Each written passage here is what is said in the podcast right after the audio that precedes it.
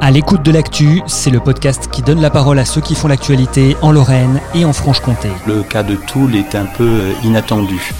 On est dans une période un peu de déconfinement ici, euh, notamment sur les sportifs professionnels. Des interviews, des moments pris sur le vif, des explications sur ce qui fait notre région aujourd'hui.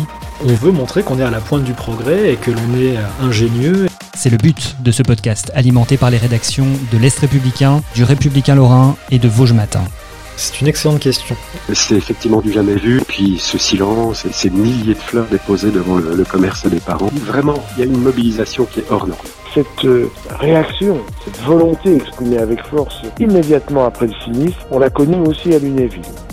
À l'écoute de l'actu, à retrouver sur toutes les plateformes de téléchargement, de streaming et bien sûr sur nos sites internet.